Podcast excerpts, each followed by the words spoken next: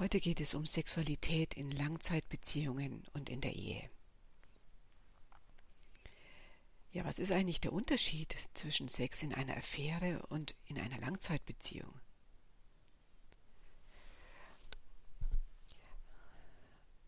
Na, es ist eigentlich ganz klar, in einer Affäre kennt man sich ja nicht.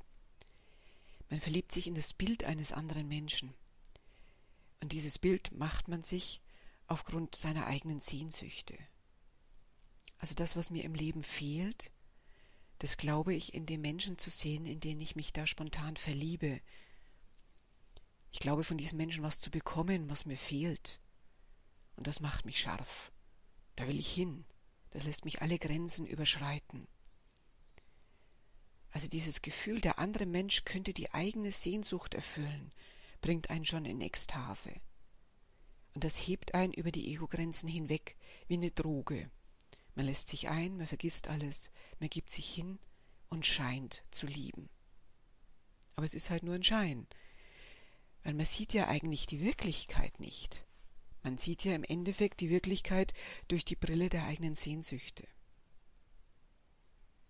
Eine Langzeitbeziehung ist jetzt da das genaue Gegenteil. Hier lernt man einander ja ganz genau kennen. Man lernt quasi jeden einzelnen kleinen Winkel des Seins kennen. Und wenn man jetzt zusammenlebt, dann ist man jedem dieser kleinen Winkel des Seins auch noch jeden Tag ausgesetzt. Von früh bis abends, ja, vom Aufstehen bis ins Bett gehen, vom Schnarchen in der Nacht äh, bis zum Geruch auf der Toilette, mal hat gesagt. Wenn man jetzt zusammen einen Haushalt führt, Kinder erzieht, wenn auch finanzielle Abhängigkeiten entstanden sind, wenn man auch gar nicht mehr so einfach herauskommt aus der Beziehung, dann ist man plötzlich an die Wirklichkeit ausgeliefert. Und das ist jetzt eine ganz, ganz andere Sache. Da geht es nicht mehr darum, dass der andere meine Sehnsüchte erfüllt. Da bin ich konfrontiert mit dem Sein des anderen, mit seinen Schattenseiten, mit all dem, was nicht funktioniert im Alltag. Und keiner erfüllt mir meine Sehnsüchte. Das ist für unser Ego natürlich ein Höchstmaß an Herausforderung. Sich einlassen müssen und nicht auskönnen. Der Gag ist ja, genau das wird in solchen Sadomaso-Sachen ja nachgestellt. Das ist eigentlich etwas Geiles. Aber wir haben nicht mehr gelernt, das in der Langzeitbeziehung oder Ehe zu lernen, zu sehen, weil wir wollen ja frei sein. Bindung ist ja für viele Menschen ein, ein Hasswort. Aber Bindung ist halt das, was eine Langzeitbeziehung und Ehe ausmacht. Dass man sich eben nicht auseinanderlebt, dass man nicht mal schnell wieder auseinandergeht. Dass man lernt genau in diesem Alltag, von dem, was auf der Toilette stinkt ja, und was man halt zwangsläufig mitkriegt, bis zu dem, was im Alltag nicht funktioniert, die Launen des anderen etc. All das mit Liebe zu durchdringen, das ist, glaube ich, die größte Herausforderung, die es gibt. Also man kann sagen, eine Ehe mit Sexualität, mit Kindern, mit finanzieller Abhängigkeit ist die größte Entwicklungsherausforderung, die es gibt. Lieben zu lernen in dieser Nähe, mit diesen Herausforderungen der Kindererziehung, der Alltagsgestaltung, finanziellen Herausforderungen und das jeden Tag, da werden wir ständig mit unseren Ängsten konfrontiert. Da gibt es kein Entkommen. Und eben, wenn wir unseren Ängsten folgen, wenn wir es nicht mit Liebe durchdringen, entsteht sofort Distanz, Streit, Abwertung, sexuelle Unlust oder Drama. Das ist das Gute daran. Wir haben in der Ehe, in der Langzeitbeziehung sofortige Rückmeldung. Und wenn da schon viel Distanz, Streit, sexuelle Unlust entstanden ist, dann heißt es, in dieser Ehe haben mindestens einer ganz lange nicht Liebe gelebt, sondern ist seinen Ego-Ängsten gefolgt. Das heißt, man sieht ganz offensichtlich, wo eine Ehe steht. Man kann das jetzt intellektualisieren, in alle möglichen Theorien bringen. Eine ganz beliebte Theorie ist, der andere ist ja so schlecht, der andere ist ja so übel. Aber immer, wenn man das sagt und hört, geht es um Angst, es geht um Ego-Angst. Ich muss mich vom anderen verbarrikadieren. Ich muss die Lösung finden, du bist schuld und ich bin gut, damit ich irgendwie mein Ego aufrechterhalten kann. Aber das ist nicht Liebe. Liebe heißt genau diese Unterschiedlichkeit, dieses Anderssein des anderen mit Liebe zu durchdringen. Liebe heißt ja, du darfst sein und ich darf sein. Und das wirklich leben, also nicht auf einer spirituell abgehobenen Ebene, Ebene in meinem Meditationszimmer auf meinem Höckerchen, sondern in der Umsetzung im Alltag. Da ist diese größte Herausforderung. Deswegen ist eine Ehe mit Sex quasi Therapie. Man kann sagen, Sex in einer Ehe ist die allergrößte Herausforderung für unser Ego, weil es ist ja die intimste Vereinigung in einem Alltagsleben, in einer Verbindung aller Ebenen des Menschen.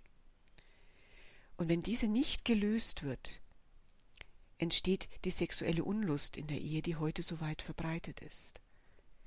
Also wenn ich mich dem anderen nicht stelle in Liebe, dann habe ich keine Lust mehr auf ihn.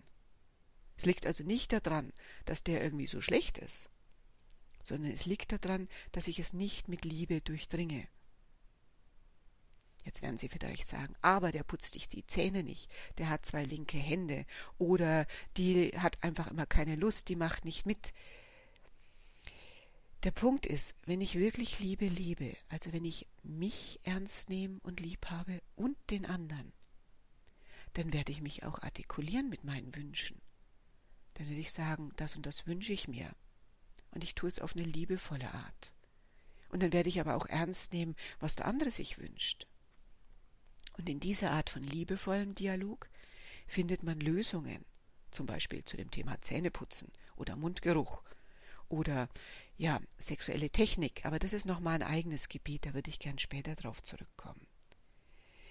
Das heißt, wenn ich Liebe lebe, dann verändert die Liebe das Miteinander. Das heißt, der andere ändert sich tatsächlich ein Stückchen in Richtung auf meine Wünsche und ich ändere mich ein Stückchen in Richtung auf seine Wünsche. Ich tue es als Liebesgeschenk. Und das ist was ganz Wichtiges, dass wir einander in Liebe beschenken. Also zum Beispiel für mich war es am Anfang was ganz Seltsames, dass mein Mann so es so als ganz wichtig empfand, dass die Küche aufgeräumt ist und dass das also richtig abgewischt ist und jeder Fleck wirklich schön sauber ist. Das hat seine Nerven nach einem langen Arbeitstag einfach beruhigt. Ich habe da ein ganz anderes Bedürfnis. Nach einem langen Arbeitstag möchte ich die Beine hochlegen. Und es ist mir völlig egal, wie die Küche aussieht, da mache ich die Tür zu und mache das, wenn ich mich wieder wohlfühle. Es ist nicht so, dass ich die Küche irgendwie dreckig liebe, aber ich möchte mich dann erstmal hinsetzen. Jetzt habe ich aber gespürt, wie wichtig es ihm ist. Und wenn ich jetzt also mich liebe und ihn liebe, dann arbeitet das in mir dann fange ich an, okay, also ihm wäre das jetzt ganz wichtig. Aber mir tun die Beine weh, ich möchte mich gern hinsetzen, die Beine hochlegen, einmal alles vergessen. Dann arbeitet es in mir, wie kann ich einen Mittelweg finden? Vielleicht setze ich mich kurz mal hin, guck mal in die Röhre, gucke irgendeine dämliche Serie an, spüre meine Beine, trink was. Und nach zehn Minuten, 15 Minuten fange ich an, die Küche aufzuräumen. Für ihn, aus Liebe. Warum? weil ich weiß, dass so ein Liebesgeschenk die Liebe in unserer Ehe vermehrt. Es bringt uns beiden was. Ich gehe in einen Zustand der Liebe, tue etwas mit Liebe, er registriert es und ist dankbar dafür, voll Liebe. Das tut etwas, das bringt etwas. Es macht meinen Alltag liebevoller. Deswegen opfere ich mich nicht auf. Man könnte sogar sagen, ich tue es aus reiner Egozentrik. Ich will mehr Liebe und Glück in meinem Leben haben. Diese Liebesgeschenke möchte ich Ihnen ans Herz legen, die funktionieren. Aber zurück zum heiß umstrittenen Thema Sex in der Ehe. Warum kann gute Technik das Problem Sex nicht lösen in der Ehe? Und warum bringen hier Sexspielzeug und Reizwäsche wenig? Na ganz einfach, weil es ja das Problem nicht an der Wurzel angeht.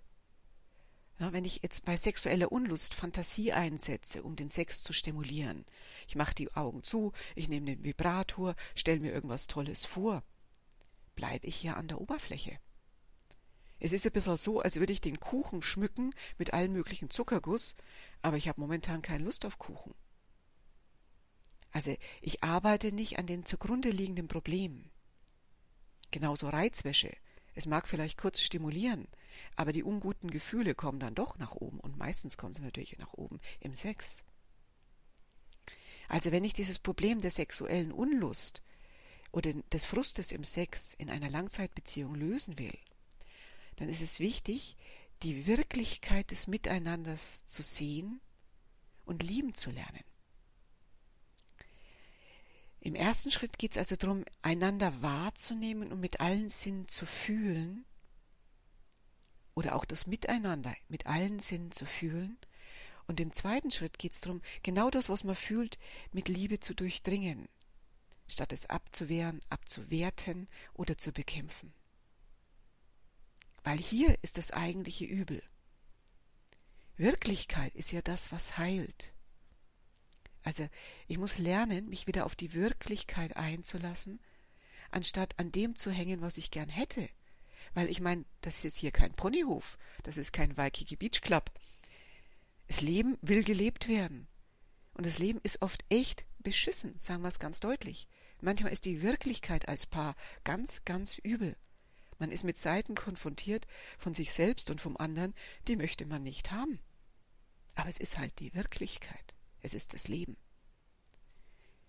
Und Leben heilt dann, wenn ich mich aufs Leben einlasse. Und da könnte man sagen, ist das Sex wie das Spiegelbild des Lebens. Kann ich mich aufs Leben einlassen, dann kann ich mich auch auf den Sex einlassen. Kann ich in dem Leben mich hingeben, dann kann ich auch im Sex einen Orgasmus haben. Also es geht darum, wieder wahrnehmen zu lernen, ohne gleich zu interpretieren, meine Konzepte drüber zu pressen, und mit allen Sinnen fühlen zu lernen. Das ist das, was jetzt neudeutsch immer mit Achtsamkeit und Awareness beschrieben wird. MBSR und die ganzen Geschichten. Wir haben das vor na, 20 Jahren, 30 Jahren Körperwahrnehmung genannt. Sinneswahrnehmung. Sensory Awareness hat damals Charlotte selber das genannt. Also es geht darum, das, was ist, mit den Körpersinnen wahrnehmen zu lernen und es mit Liebe zu durchdringen weil dann bleibe ich an dem, was ist und flüchte mich nicht in meine Kopfkonzepte. Deswegen mache ich körperorientierte Therapie. Ich bringe den Menschen wieder bei, wirklich wahrnehmen zu lernen und das mit Liebe zu durchdringen und das Ganze jetzt mir selber gegenüber und dem Partner gegenüber. Das ist dann körperorientierte Paartherapie. Hierzu habe ich ein ganz eigenes Modell entwickelt, das Kreismodell der Heilung, das jetzt hier abgebildet wird. Man kann sich den Mensch vorstellen aus lauter Ebenen. Es ist ganz einfach so, wir Menschen sind extremst verletzlich und extremst bedürftig. Wir brauchen ständig irgendwas. Ständig brauchen wir zum Beispiel Sauerstoff. Wir müssen atmen können. Wir brauchen Wasser. Wir brauchen Nahrung. Und wir brauchen Liebe. Durch dieses Brauchen sind wir natürlich abhängig vom anderen, der kann uns das entziehen, der kann uns das verwehren. Das heißt, wir sind ganz verletzlich und haben ganz, ganz schnell Angst. Also versuchen wir uns irgendwie zu schützen. Jetzt sind wir aber nicht so schnell wie Pferde und wir sind nicht so geschützt wie zum Beispiel Schildkröten. Wir haben nicht so einen Panzer. Wir haben ganz dünne Haut. Wir sind extrem verletzlich. Also versuchen wir uns zu schützen und wie schützen wir uns? Mit Abwehrmechanismen. Ne? Abwehrmechanismen ist zum Beispiel eben dieses Du bist schuld, du machst das falsch. Ein anderer Abwehrmechanismus, ich bin schuld, ich mach's falsch. Es ist aber dieselbe Seite, der, dieselbe Medaille, sind nur zwei verschiedene Seiten, du oder ich, einer ist falsch. Ein anderer Abwehrmechanismus ist Davonrennen. Ein anderer ist Sucht. Ich suche mir irgendwo ein Ersatzmittel, ein Ersatzprodukt, damit ich bloß nicht was vom anderen brauche. Ein weiterer, ähm, ein weiterer Abwehrmechanismus ist, ich mache eine schöne Theorie, die aber nicht die wahre ist. Intellektualisieren. Das trifft jetzt besonders psychologisch gebildete Menschen. Ne? Da kann man wunderbar irgendwelche psychologischen Theorien reinbringen, um sich bloß nicht mit der Wirklichkeit zu befassen. Ich finde es immer wichtig, solche Theorien loszulassen. Auch als Therapeutin, ich stelle erstmal alle Theorien nach hinten und bleib bei dem, was ist und dasselbe als Ehefrau. Theorien sind nett, aber sie sind nur ein Versuch der Annäherung an die Wirklichkeit. Das, was heilt, ist die Wirklichkeit. Und zwar die Wirklichkeit, wenn ich sie mit Liebe durchdringe. Ja, was ist dann unten drunter? Unten drunter ist meine intellektuelle Abwehrschicht. Das sind die ganzen Weils zu Hause. Und noch weiter unten drunter ähm, ist so die Schicht des Intellekt ist so die Schicht des inneren Kindes, aber auch des, des Fühlens der Schmerzen ohne Worte. Dahin gehen wir durch körperorientierte Therapie, das zu erspüren. Und ganz im Innersten ist so der Wesenskern, die Seele des Menschen mit diesen Seelenimpulsen. Was brauche ich in dem Leben, um Erfüllung zu finden? Auf all das gehe ich mal in einem anderen Konzept noch ein, in einem anderen Podcast, um Ihnen das zu erläutern. Aber auf jeden Fall wichtig jetzt für uns, der Mensch hat mehrere Ebenen und ganz außen sind unsere Schutzmechanismen. Und die prallen natürlich in einer Langzeitbeziehung volle Kanne aufeinander. Wenn ich das glaube, dann hat diese Ehe keine Chance.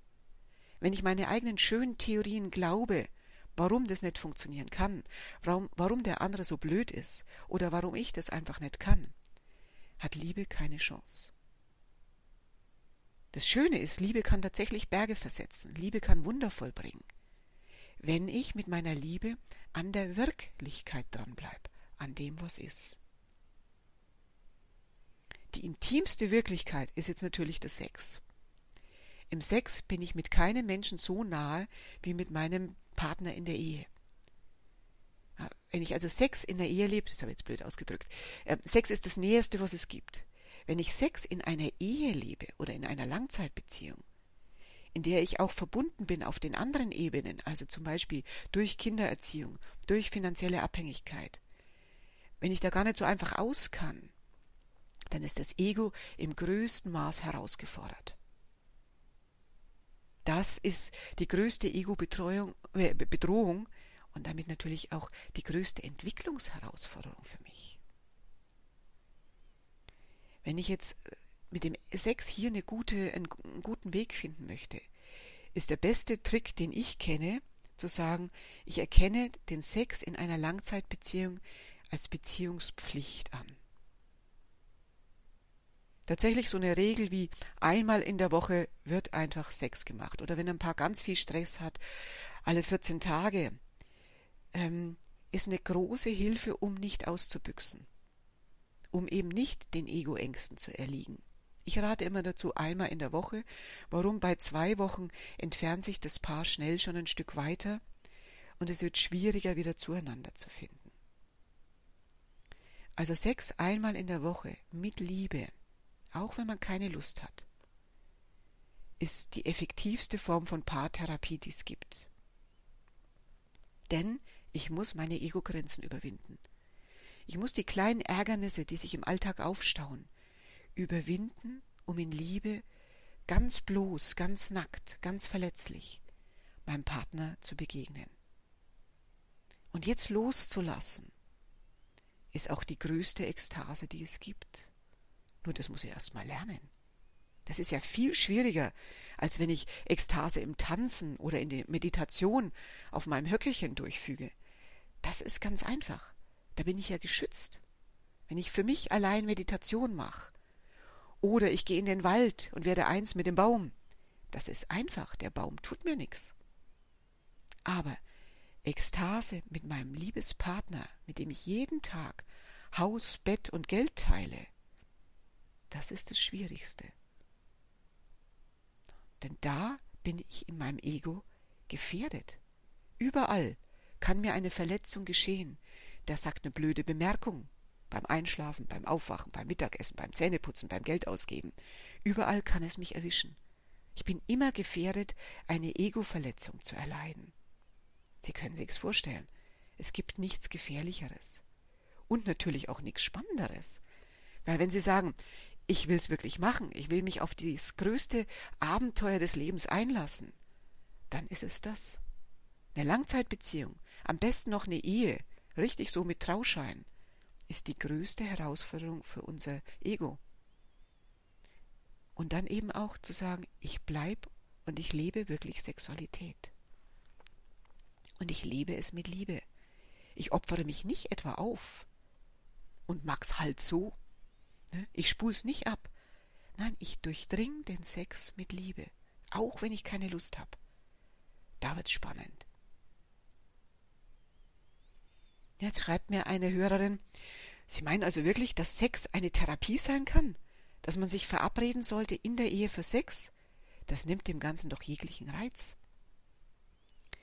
Dazu möchte ich sagen, es nimmt den Reiz nur scheinbar. Gehen wir es doch einfach mal durch. Schließen Sie doch mal die Augen und stellen Sie sich das vor. Wir machen jetzt so ein bisschen Hypnotherapie für Sex. Also am besten gemütlich hinsetzen, am besten hinlegen. Schauen, dass da draußen Sie keiner stört. Vielleicht machen Sie gerade mal ein Schild an die Tür. Sperren die Tür ab und nehmen sich jetzt mal ein bisschen Zeit für sich. Und wir spielen das mal durch. Sexualität in der Ehe, in der Langzeitbeziehung mit Liebe, mit Verabredung. Sie haben sich verabredet. Vielleicht für Sonntagmorgen, bevor die Kinder aufwachen. Sonntagsmorgens heißt es genau. also sonntagsmorgens, stellen Sie sich das vor. Eine gute Zeit, weil die Kinder vielleicht noch schlafen. Und Sie haben es am Tag vorher vorbereitet oder schon in den Wochen vorher. Die Kinder haben jetzt gelernt, am Sonntagmorgen haben Mama und Papa Mama und Papa Zeit. Und da sollen sie sich mal selbst beschäftigen und wirklich nur klopfen, wenn allergrößte Not am Mann ist. Und das ist ganz wichtig, weil Mama und Papa wollen was tun für ihre Liebe. Und sie werden lachen, das verstehen schon kleinste Kinder. Ich war mal ein Jahr alleinerziehend und ich konnte oft nicht mehr. Und meine Kinder waren da zwei, nee, eineinhalb und zweieinhalb. Ich habe einfach zu ihnen gesagt, hört mal, abends ab sieben, bitte, ist Schlafenszeit. Ich kann da nimmer.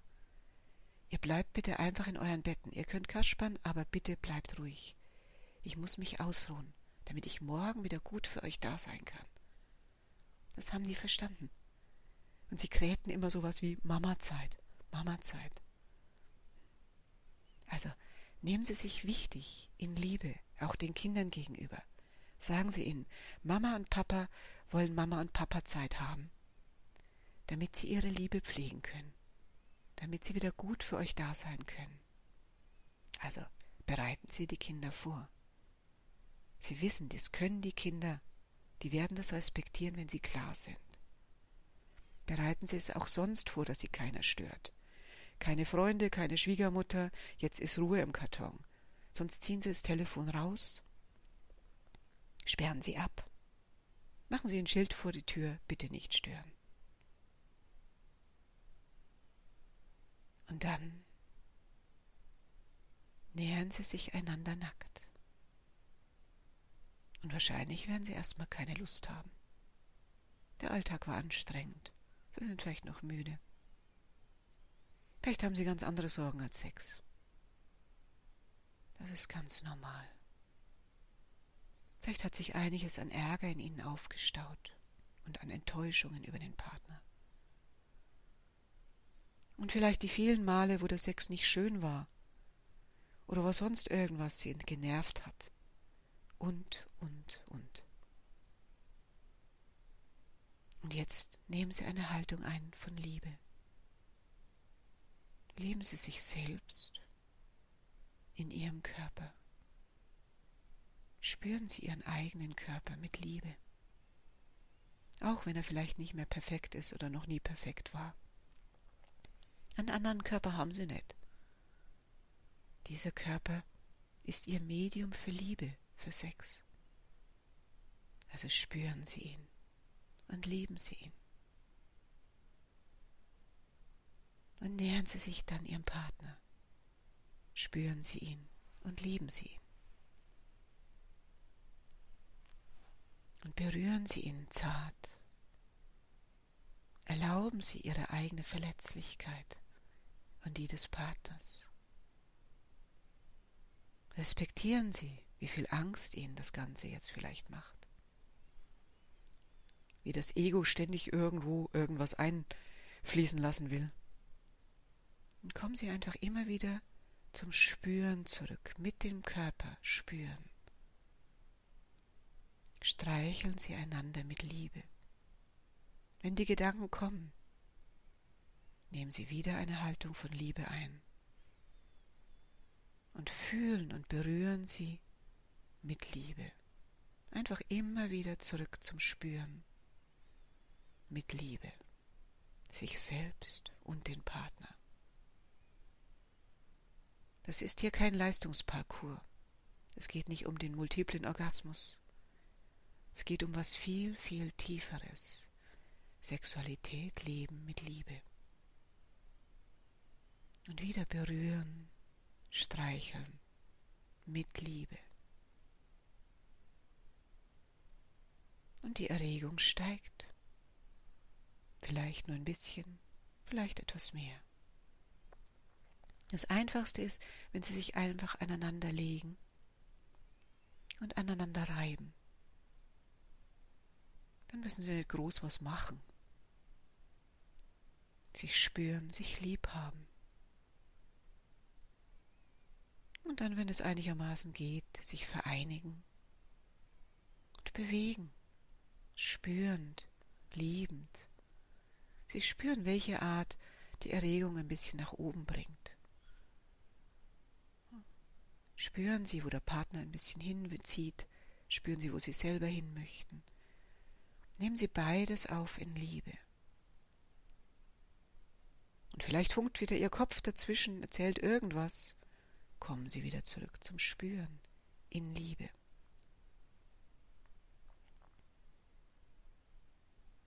Immer wieder zurückkommen zum Spüren mit den Sinnesorganen in Liebe. Irgendwann hat einer oder vielleicht sogar beide einen Orgasmus.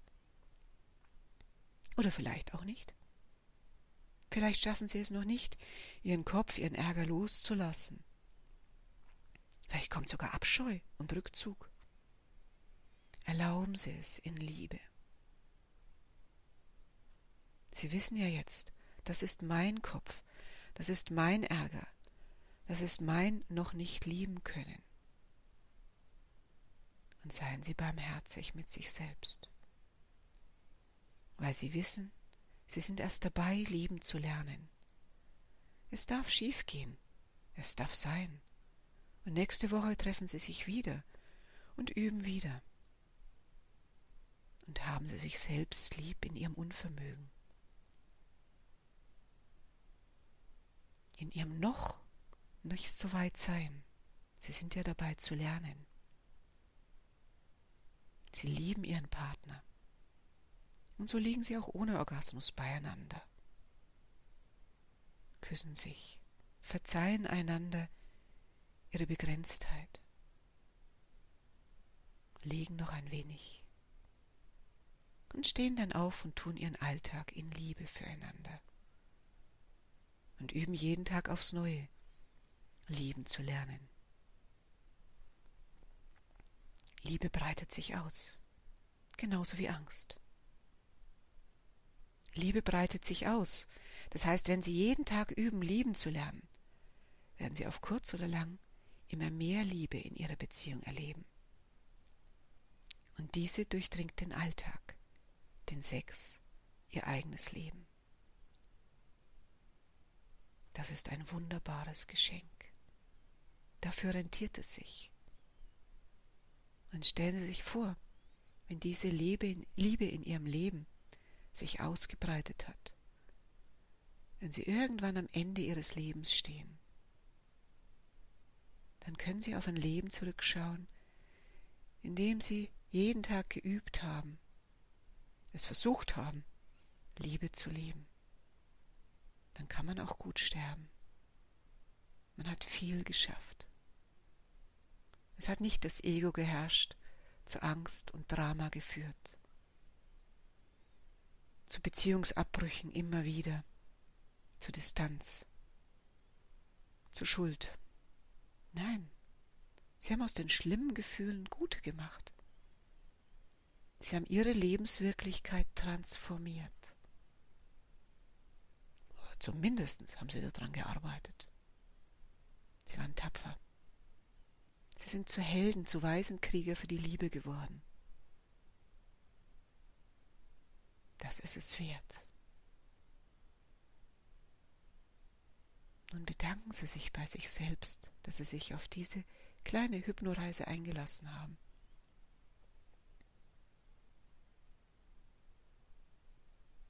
Lieben Sie sich selbst für Ihren Mut, für dran arbeiten. Und lieben Sie Ihren Partner. Lieben ist etwas, was wir tun. Jetzt danke ich Ihnen und wünsche Ihnen von ganzem Herzen alles Liebe. Ihre Dr. Ma.